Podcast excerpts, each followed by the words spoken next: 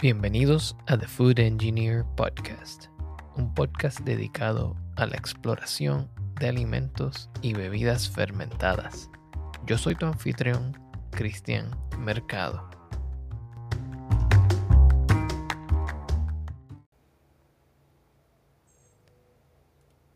Bienvenidos al episodio número 10 de The Food Engineer Podcast. En el día de hoy tenemos una invitada muy especial desde el pueblo de Atillo, Puerto Rico, a Wanda Otero, operadora y CEO de Queso Vaca Negra. Saludos Wanda, bienvenida. Saludos Cristian, muy buenos días. Buen día. Eh, bueno, para los que no la conocen, quisiera dar una pequeña introducción de quién es Wanda Otero. Eh, bueno, pues soy Wanda, vivo en Manatí, pero trabajo en Atillo, donde está ubicada nuestra planta de manufactura de quesos añejados y de yogures. Soy originalmente microbióloga, estudié tecnología en salud animal y luego me hice una certificación en microbiología especializada en Consumer Products y Quality Assurance por la American Society for Microbiologists del National Registry de la de la Asociación de Estados Unidos. Y comencé trabajando con la industria lechera de Puerto Rico eh, en el Departamento de Calidad de Leche de, la industria lechera de Puerto Rico. Excelente, tiene una carrera muy interesante, bien enfocada en productos lácteos. Sí, desde, las vacas, este, como tecnóloga en, en salud animal.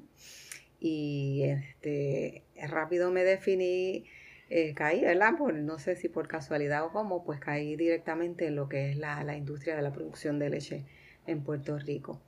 Estuve allí en, industria lechera, en, específicamente en el laboratorio de calidad de leche, y allí hacíamos los recuentos de, bacterias, que pues lo importante de la materia prima para la producción de queso, los recuentos de bacterias de, de la leche, recuentos de células somáticas, identificación de ciertos microorganismos, eh, aislar coliformes, etc. Y luego, más adelante, tuve una, la oportunidad de trabajar para Empresa Fonalleda. Empresa Fonalledas es otro líder en la isla en la producción de leche. Es una planta, una de las dos plantas importantes de procesamiento de, de leche fresca en Puerto Rico. Acá en Puerto Rico hay dos plantas que son las que procesan toda la leche que se produce en Puerto Rico. En Puerto Rico se producen cerca de 700 mil cuartillos de leche fresca diario y lo manejan estas dos plantas, Suiza y Tres Monjitas.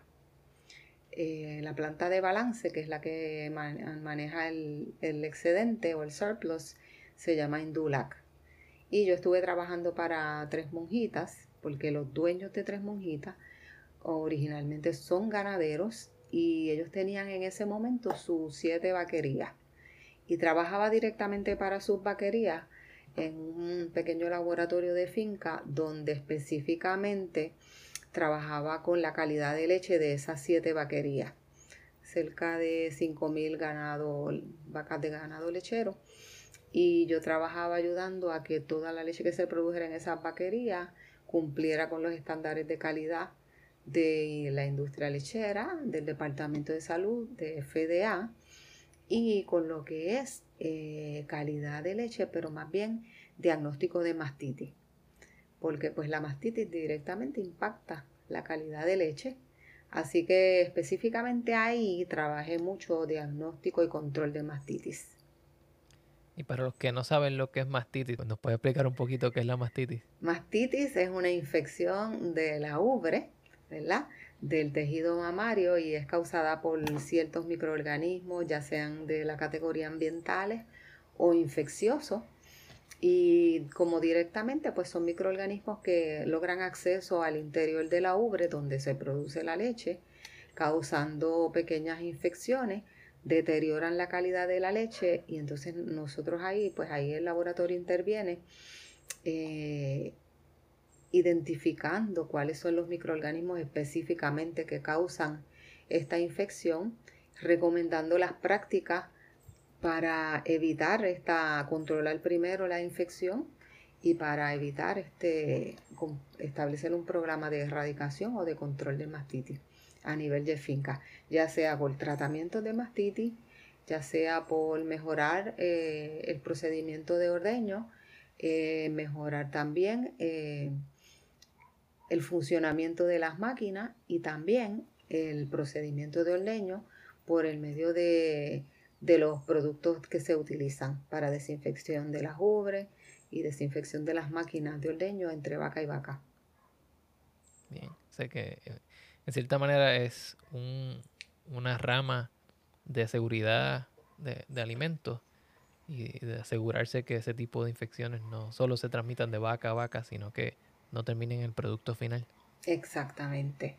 Sí, es una ciencia completamente aparte. Por eso yo divido lo que es calidad de leche, que más eh, va enfocado al producto final, ¿verdad? Que va al consumidor, y el diagnóstico de mastitis, que es lo que primero hay que estar trabajando dentro de la vaquería para que finalmente pues este, no, haya impacto en el producto final. ¿Y cómo termina Wanda de un laboratorio de leche en la industria, no solo de los quesos, sino muy específicamente la pionera en Puerto Rico de los quesos añejados?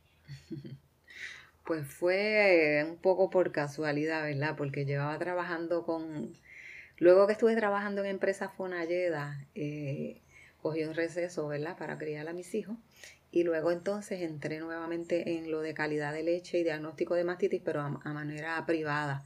Establecí mi propio laboratorio de calidad de leche en el núcleo, ¿verdad? Allí de, producción de leche de, de Puerto Rico, que es en Atillo y estando trabajando diariamente con los ganaderos, ayudándole a cumplir con todos los estándares de producción de leche, porque pues se supervisa mucho la producción de, leche por, tanto por la industria lechera, la planta, el Departamento de Salud Local, más FDA.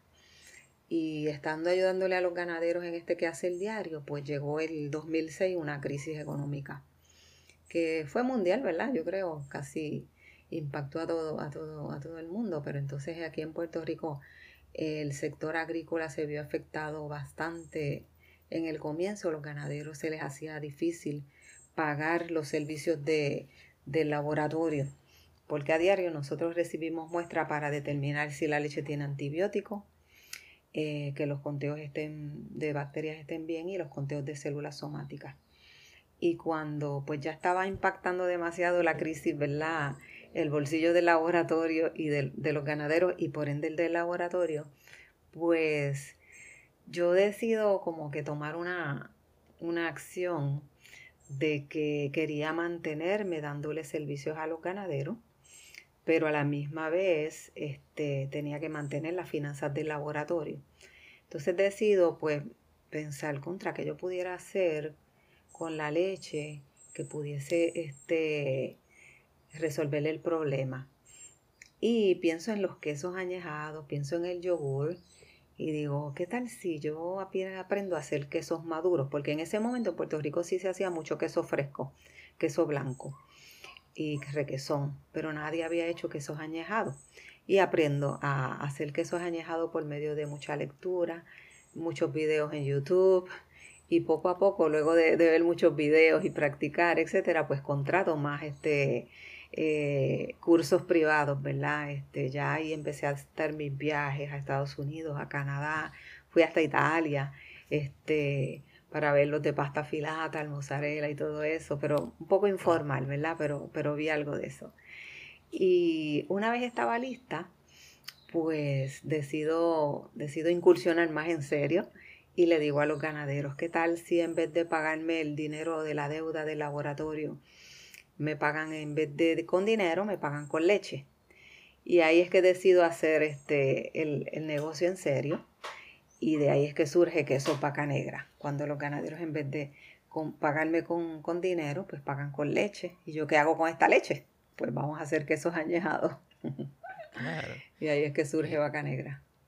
Entonces estábamos usando la, la materia prima como método de pago. Exacto. Que, no es un concepto nada nuevo, ¿verdad? Milenios en los cuales se usaba eso, inclusive en, creo que en Italia se utiliza el queso como una manera de los agricultores y de los productores de quesos para añejarlo, los guardan en cooperativas y lo usan como seguridad para obtener préstamos. Así mismo es, como si fuera oro. Interesante. Exacto. Eh, y entonces, ¿qué hace el queso añejado eh, distinto de los otros tipos de quesos? Hemos visto que eh, los quesos todos más o menos comienzan igual, pero una vez llegamos a este punto que tenemos la pasta del queso, podemos o añejarlo o tenerlo fresco. Eh, ¿Cómo usted describe qué es lo que hace distinto a un queso añejado? Pues lo mismo que dijiste que el queso italiano, ¿verdad? El queso maduro tiene unas características que para comenzar en el proceso, el método de coagulación de la leche utilizamos la enzima en vez de el ácido acético como se utiliza en el queso fresco. Y adicional también utilizamos microorganismos. Eh, son ácidos lácticos de la familia de, los estreptococos, digamos, tenemos los que son mesofílicos o los termofílicos. Todos ellos son bacterias acidolácticas de los géneros de los estreptococos, digamos, termófilos, eh, los lactobacilos, eh, lactis, los lactobacilos helvéticos, también se utilizan ciertas levaduras, este, como los cándida, que estas bacterias inicialmente comienzan a, nutrirse de, de, la lactosa de la leche, ¿verdad? Porque es su primera fuente de energía. Y luego que se acaba la lactosa, pues van utilizando otros ingredientes de, de la leche este, que son sumamente importantes, ¿verdad? Como las, algunas de las proteínas eh, grandes que luego las van rompiendo en aminoácidos. Y este proceso que estos microorganismos van interactuando con estos ingredientes de la leche, los van convirtiendo en otras moléculas que son mucho más estables y que con, conservadas en un ambiente ¿verdad? propicio como de temperatura y humedad, son unos quesos que, es un producto que puedes este, preservarlo por, por meses y por años dentro de, dentro de, esta, de, esta, de estas neveras. Este, cuando hablamos pues, de alimentos, pues en, la antigüedad teníamos muchos métodos de preservación de alimentos, ¿verdad? Cuando no había nevera. Tenías la sal, tenías la, la, acidez como los pickles, ¿verdad? Que se convierten, se, se preservan así con, con ácido acético. Este, está el, el, calor, obviamente, ¿verdad? Este preserva también el, el alimento, pues las bacterias traen esta acidez también. Logramos una, un pH bajito, ¿verdad? Como de un 4.6, 5.1, donde microorganismos que son, que se pudieran considerar este dañinos al, al alimento, ya ahí no pueden interactuar, porque son microorganismos que estas condiciones de acidez no son propicias para ellos pueden vivir esta, esta, esta bacteria que utilizamos en la producción del queso, que se mantienen vivas por mucho tiempo y cuando muchas de ellas mueren, todavía tenemos el efecto de ellas porque aún en las paredes de estas bacterias se quedan estas enzimas y estas enzimas se mantienen vivas y estas enzimas son las que luego siguen actuando sobre los componentes que, se quedan en, en el queso. Y por eso es que el queso, al igual que el vino, va cambiando, ¿verdad? Porque esta actividad se, mantiene ahí por mucho, pero por mucho tiempo. Y va, va cambiando, se van generando ingredientes muy diferentes que confieren sabores y aromas muy peculiares de, de un queso añejado. Entonces, la, el tipo de microorganismo que se utiliza para la manufactura que se utiliza para bajar el pH y asegurarse que se haga una buena cuajada es el mismo tipo de microorganismo que se mantiene o que mantiene activo eh, ese poder enzimático a través del añejamiento o también se añaden otros cultivos adicionales para ayudar en el añejamiento. Por lo general son los mismos microorganismos que se van a añadir en el inicio antes de, que se añada el coagulante, se añade la mayor parte de estos microorganismos se añaden. Ahora, está el proceso de afinage, que eh, ya en ese proceso de afinamiento sí añadimos bacterias, pero estas bacterias se añaden en la parte exterior de en la corteza del queso, ¿verdad? Se, usan los Brevibacterium y sí se utilizan en ciertos eh, tipos de queso que queremos que maduren de, también de afuera hacia adentro y en la corteza unas características diferentes. Y son quesos que, digamos, como el camembert y el brie se le añaden desde el principio, igual que los azules, porque ya se van a, se van a ir integrando desde adentro. Pero quesos como los que se utilizan en la corteza, el Brevibacterium linens, que desarrollan el, el Limburger, que se le añade para, para que tenga este colorcito rojizo. Este, ya estos se añaden afuera y se añaden en etapas posteriores al proceso de hacer el queso. Entonces eso nos lleva al tema sobre los tipos de corteza en los quesos añejados, donde tenemos cortezas que son secas, cortezas que son mohosas, que tienen como el, brie, y cortezas lavadas. ¿Nos puede hablar un poquito más de, esos tipos de queso y qué los hace únicos? Sí, eh, ahí tenemos las categorías del queso de la corteza dura, seca, que este, son los ideales para entonces uno empacar esos quesos al vacío y tienen maturación, tienen una vida mucho más larga.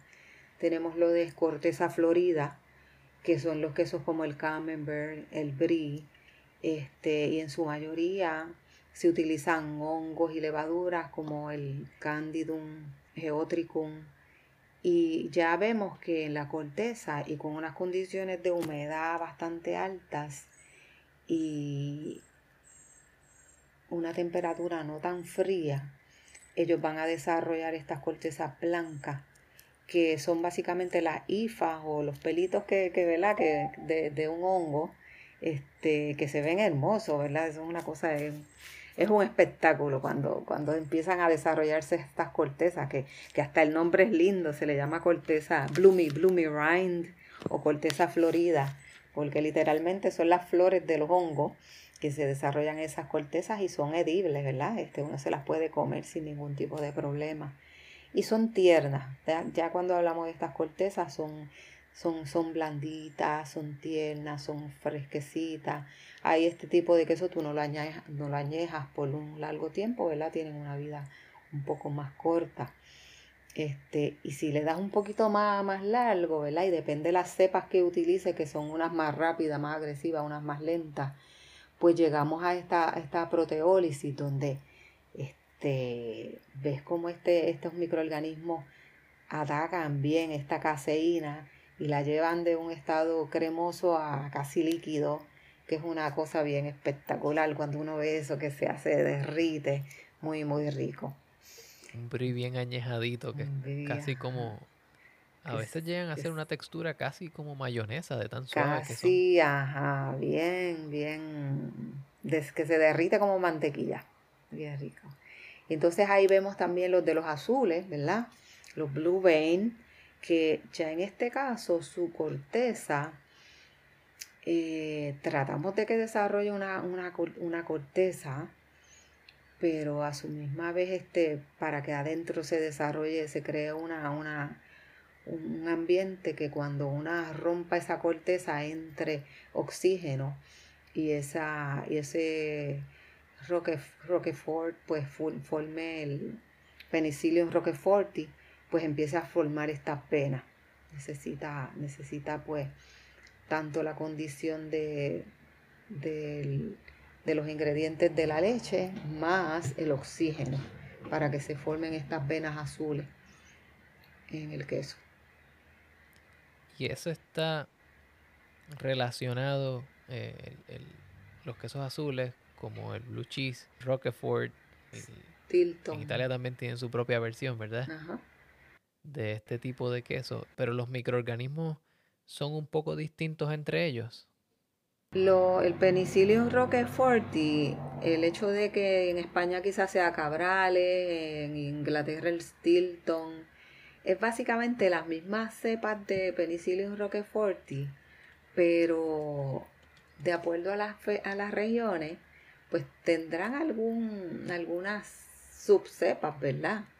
Ahí pues ellos tienen pues sus, trucos cada uno de ellos, pero yo, yo diría que pues por cada región pues tiene sus denominaciones de origen.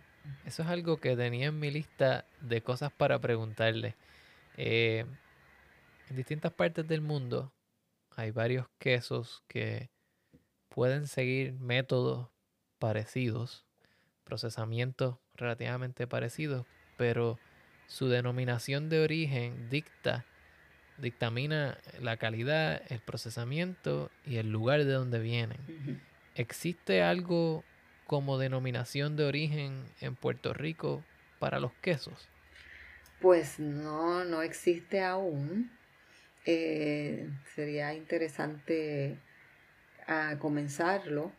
Eh, en Puerto Rico básicamente hay, pero es en términos generales, digamos crianza y cosecha, producto que lleve el sello del país, pero es más bien genérico para, para todo producto agrícola.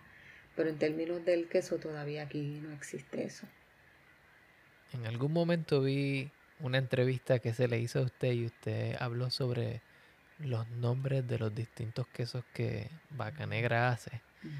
Eh, y, me estuvo bien interesante porque algunos de ellos son de áreas por donde yo transitaba desde pequeño. Eh, ¿Nos puede explicar un poco más de cómo ustedes nombran los quesos y qué relación puede tener eso a lo que estábamos hablando de la denominación de origen? Sí, por eso fue en un principio decidimos comenzar haciendo cinco quesos y cada uno de ellos pues partimos de una, de una receta de un queso europeo, como digamos el manchego, el Beaufort, Gruyère, el Gouda o el Cheshire inglés. Y para, para, para hacerlos más autóctonos de nosotros, pues escogimos lugares o regiones donde las vacas pastorean en sitios cercanos a nuestra planta. Por ejemplo, el Montebello y el Monserrate son regiones en Manatí. El Ausubal y el Capaes son lugares acá en, cerca en Atillo. Y el Cabachuelas eh, viene por el, la región de las Cabachuelas en Morovis. Porque cuando comenzamos en Vaca Negra, pues teníamos una pequeña planta también en el, en el área de Morovis. Luego después consolidamos la operación en Atillo.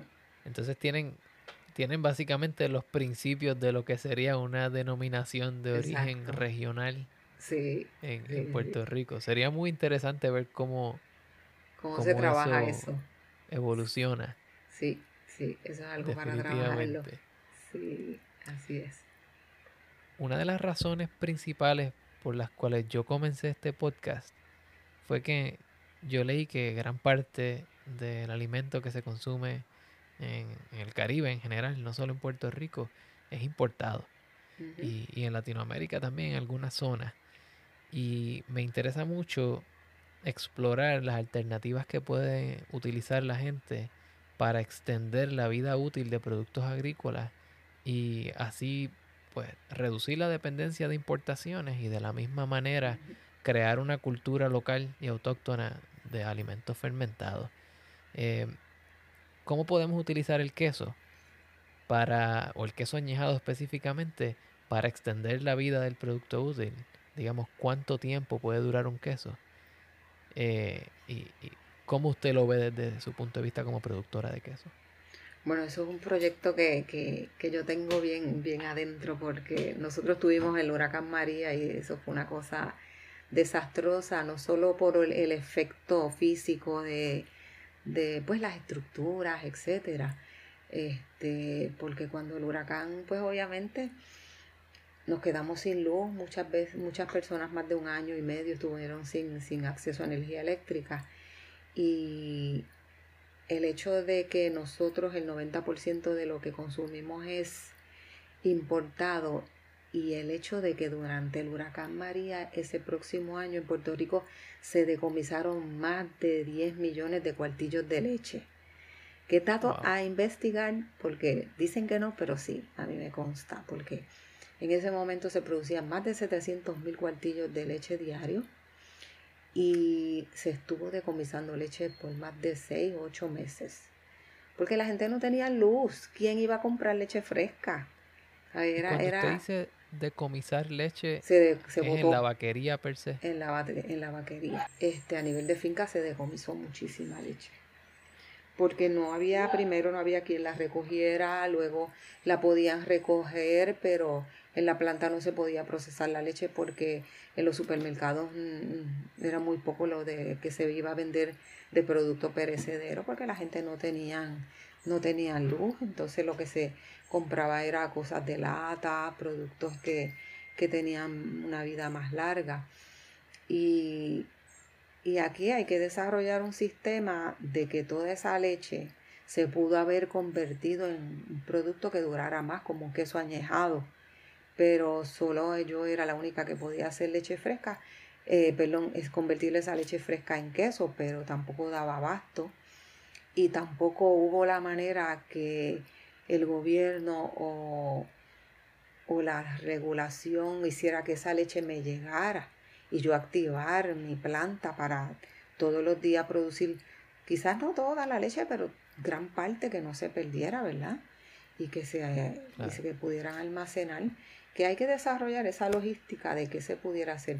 Inclusive se pudo haber eh, convertido en queso fresco, porque una de las proteínas más importantes porque no, no, no, no habían carnes tampoco suficiente, pollo, pescado, aquí no se produce.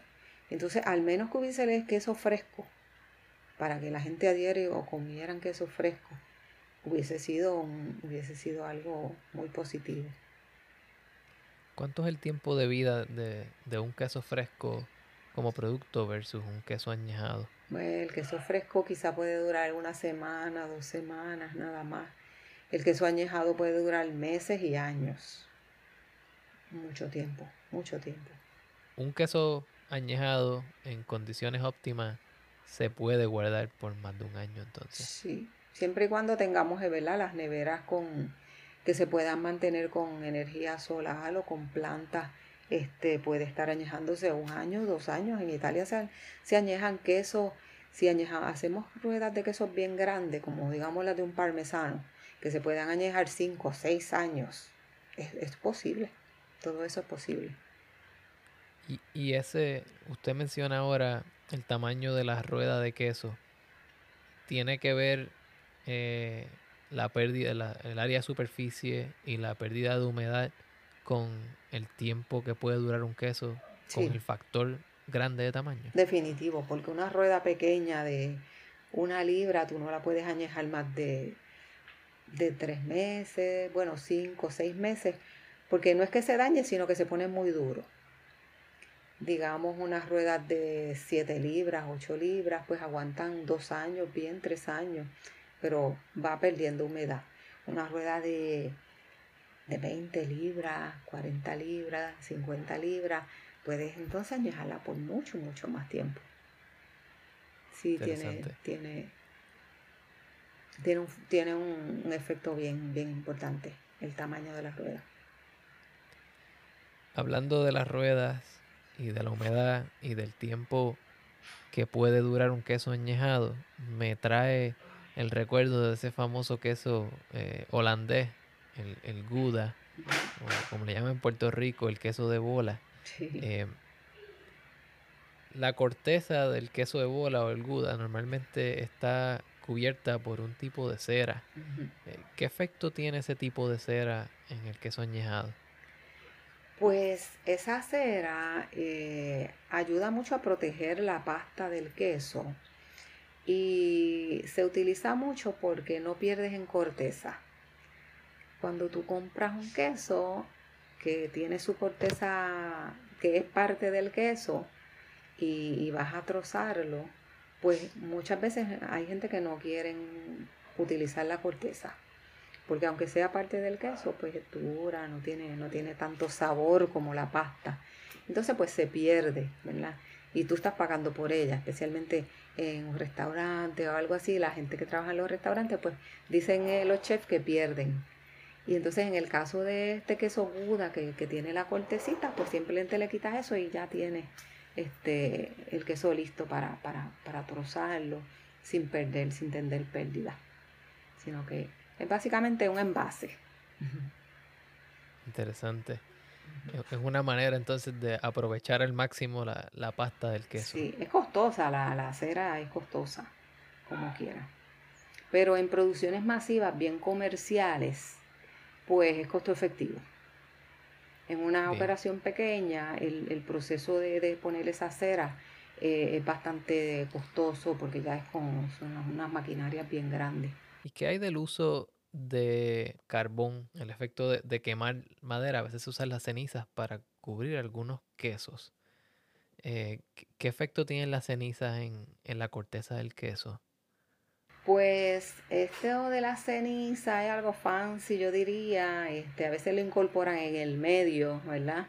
Ponen una cuajada, ponen ceniza y ponen otra cuajada y prensan el queso y se le forma esta línea de, de la ceniza.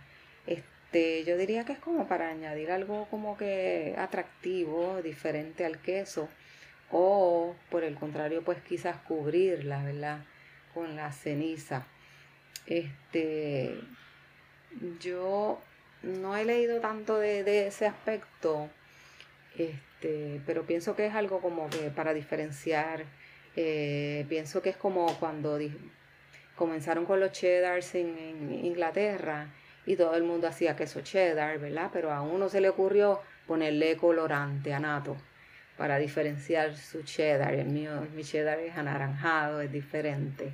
Y, creo que pues hay algo de, eso, porque pues no le confiere sabor ninguno. Obviamente el anato es el, colorante de preferencia, predilecto, porque eh, cambia el color bien intensamente con una poca cantidad y no afecta para nada el sabor del queso. Y creo que las, lo de la el ash o la ceniza, pues quizás puede ser algo de eso. Pero voy, voy a leer de eso. Los dos tenemos asignación ahora, asignatura pendiente. Excelente. Eh, Wanda, ¿dónde la gente que esté interesada, dónde puede conseguir los productos Vaca Negra? Pues ahora mismo nuestros quesos pueden comprarlos online en www.vacanegra.com en la tiendita online. También los pueden comprar en nuestra tienda en Atillo Estamos allí detrás de Plaza del Norte. Tenemos un coffee shop.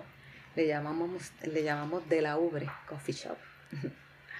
Este, porque pues de la Ubre es lo mejor. La leche, el queso, la mantequilla, el yogur y por ahí para abajo. Y entonces también en Puerto Rico hay unos establecimientos que son los Fresh Mart. Fresh Mart son unos colma, unos supermercados especializados en cosas frescas, locales y Em, tienen cosas bastante naturales y entonces ellos están apoyando nuestra empresa. Así que todos los Freshmart ahí pueden buscar nuestros quesos. Muy bien. Bueno, Wanda, eh, muchas gracias por sacar de su tiempo para hablar con nosotros un poco más a fondo sobre los quesos añejados. Le deseo el éxito del mundo y sabe que Aquí siempre tiene un lugar donde hablar y, donde podemos charlar sobre este tipo de temas a fondo. Claro que sí. Podemos reunirnos otra vez y, hablamos de los yogures. Excelente, me parece muy bien. Muchas gracias. entonces un nuevo episodio sobre yogures pendientes. Claro que sí. Pues mucho éxito, Cristian, y muchas gracias. Gracias a usted.